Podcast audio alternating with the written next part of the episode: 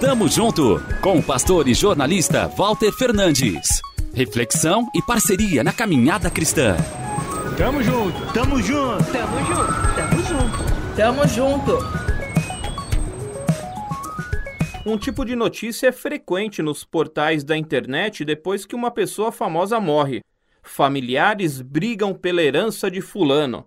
Filhos acusam viúva de Cicrano. E por aí vai.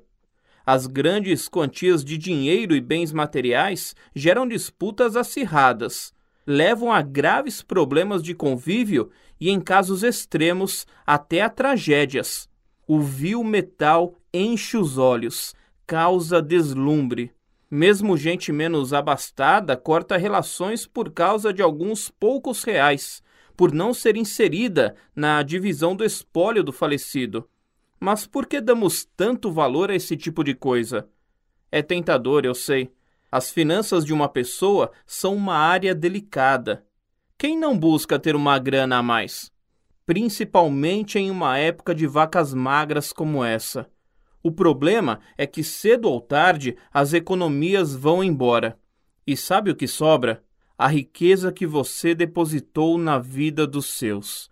Quando o apóstolo Paulo escreve a segunda carta ao jovem Timóteo, ele lembra da maior herança que o garoto recebeu: uma fé verdadeira, capital de preço inestimável depositado por sua avó e sua mãe patrimônio mais valioso do que qualquer fundo de investimento, um tesouro direto ao coração do rapaz. Timóteo não se tornou um empreendedor de sucesso, não apareceu na capa de revistas importantes por ser dono de grande fortuna. Ele foi muito além.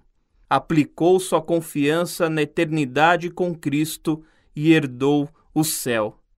Assim será comigo e com você se mantivermos os nossos olhos fixos na real riqueza.